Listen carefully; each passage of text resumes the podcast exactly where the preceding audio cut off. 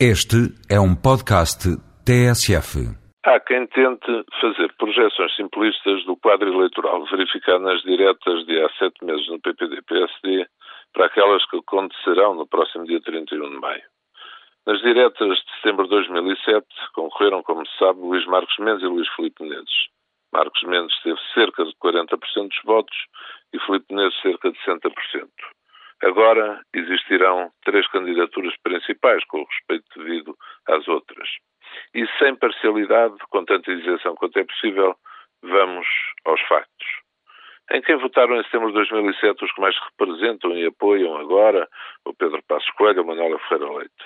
Como foi dito na altura, por exemplo, Miguel Relvas, Pedro Eduardo, José Eduardo Martins, Paula Teixeira da Cruz, Pacheco Pereira, Marcelo Rebelo de Sousa, todos votaram nessa altura, em Luís Marcos Mendes.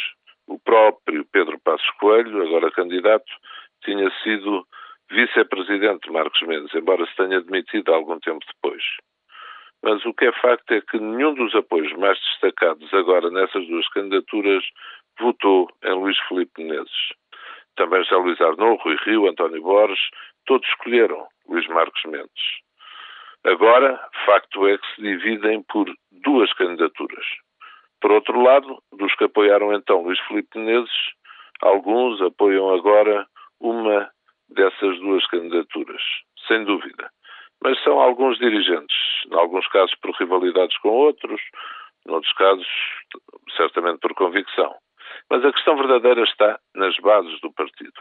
E quantos militantes estarão na disposição de mudar de campo? Quantos quererão estar agora com aqueles que combateram vivamente em setembro de 2007, de um lado e de outro. Acredito que as bases são coerentes e por isso mesmo escolherão o mesmo projeto político.